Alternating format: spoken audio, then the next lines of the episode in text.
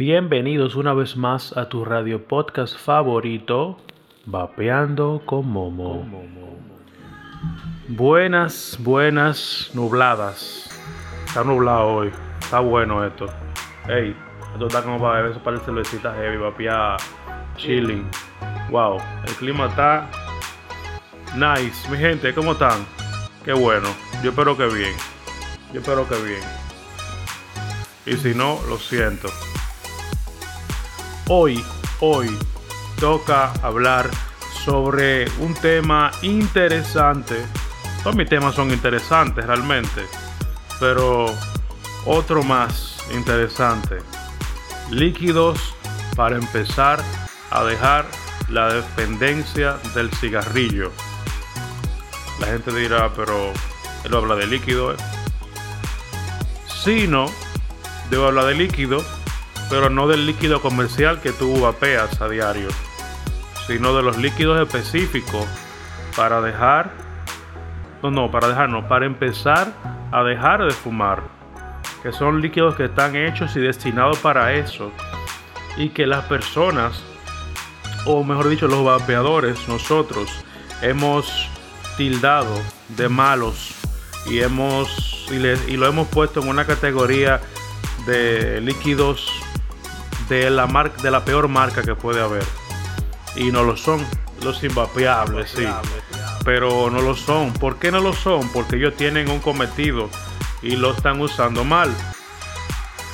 Entonces, su servidor acá, Momo, vapeando con Momo, gracias. Síganme en las redes sociales. Eh, les, eh, les va a traer la noticia y el correcto uso de esos líquidos para esos fumadores que están empezando a dejar el, cigarrillo o quieren empezar a dejar el cigarrillo. Esta marca se llama Liqua. Yo recuerdo años atrás que la Liqua eh, venían los sabores bien directos. Por ejemplo, para que me entiendan el contexto, Ahora tenemos, eh, por ejemplo, el Don Juan que viene con doble chocolate, viene con ice cream vainilla, viene, a ver qué más tiene. Eh, avellana creo que tiene también, no recuerdo, pero viene con una mezcla, viene como con cuatro o cinco aromas. Entonces, los licuas, hace un tiempito para acá ya están trayendo líquidos así diversos que traen varias combinaciones, pero en sus inicios los licuas fueron muy directos a los fumadores. Me explico. Si era uva, era uva. Ya. Manzana, manzana. Sana, pera, uva, eh, sandía. Venía un sandía con un poco de mentol. Tabaco, tabaco dulce, tabaco seco. ¿Entiendes? Eran muy directos. Entonces, estos líquidos realmente fueron destinados para esto, para lo que es el fumador. Entonces, seas nuevo en esto de vapeo o simplemente creas que aún no has encontrado el gusto a los cigarrillos electrónicos, continúa escuchando el podcast para que sepas cómo puedes lograr esto. En primer lugar, hay que hacer hincapié en una de las principales diferencias entre vapear y fumar. Yo creo que ya a esta altura del juego todo el mundo sabe cuál es la diferencia. La diferencia es sencilla. La posibilidad de disfrutar los cigarrillos electrónicos con sus gran variedades de sabor sin necesidad de consumir nicotina si no lo necesitas. Obviamente, si necesitas nicotina, bueno, ya eso es decisión tuya. Ahora bien, si te acabas de iniciar en esto del mundo del vapeo, ten en cuenta que debes ir poco a poco. Recuerden, no se deben de desesperar. Y si lo que quieres es acabar con la nicotina, esta es la mejor forma. Al paso, constancia, probar líquidos. No te canses de, de probar líquidos. Ahora bien, les digo algo, no hay una regla escrita en esto del consumo de nicotina al vapear, sino que lo mejor es prueba y error y encontrar con el nivel que cada uno se sienta mejor, ya que yo pueda que vapee en cero de nicotina y esté bien, pero puede que tú no, puede que tú necesites ese golpe para tranquilizarte, ese golpe de 3 miligramos de nicotina, de 6, 12, todo depende. Cada uno reaccionamos diferente y necesitamos diferentes niveles de nicotina o llega un punto en que no lo necesitamos. Ahora, un consejo para los nuevos vapeadores y ex fumadores para cuando entren a este mundo tan bonito de lo que es el vapeo son las escalas o niveles de nicotina que se encuentran desde 0 a 24 miligramos aunque puedes encontrar eh, bueno empezando desde 0 obviamente 3, 6, 8, 10, 12, 16, 18 y ahora con los sal nicotines tú puedes encontrar 24, 32, 40 y pico, 50 grados de nicotina.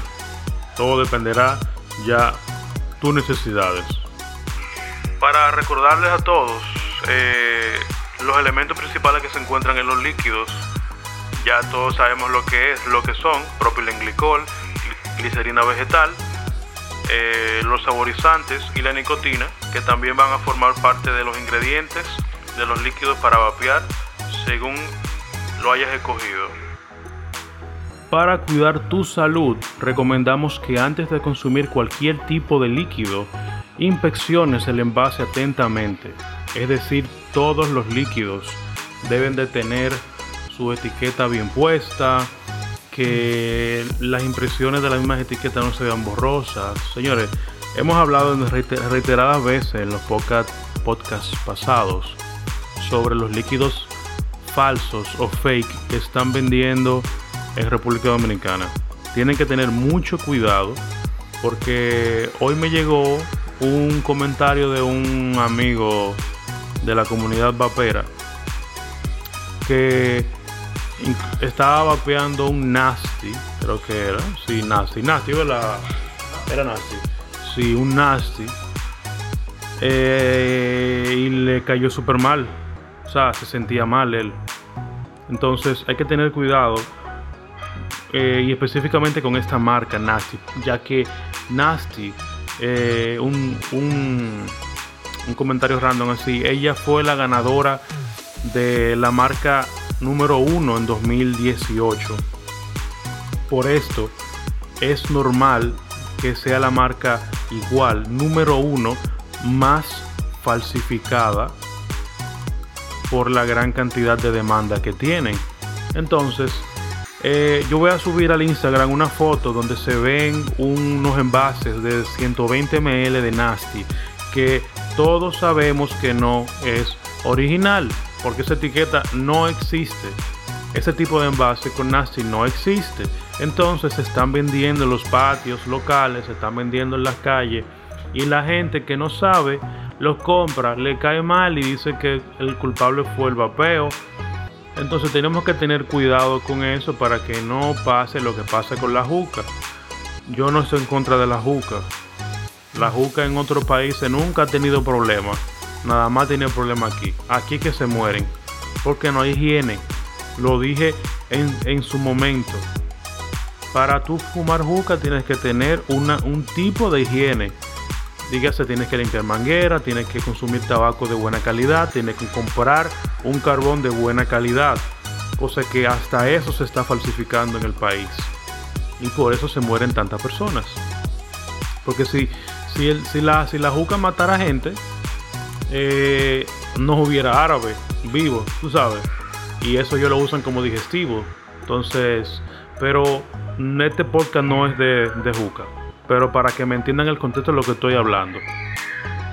Entonces, retomando lo que le decía, deben de tener cuidado con los líquidos falsificados, ya que mm, sería desagradable para un fumador que está intentando dejar de fumar comprar líquidos falsificados y que, le, y que tenga problemas de salud. Será muy desagradable. Y va a retomar otra vez el hábito de fumar. Porque él entendió que el, el, cigarrillo no le hace ese daño que le hizo el vape. Dice, no, eso, eso me hace daño, no puedo vapear eso, no, tú estás loco.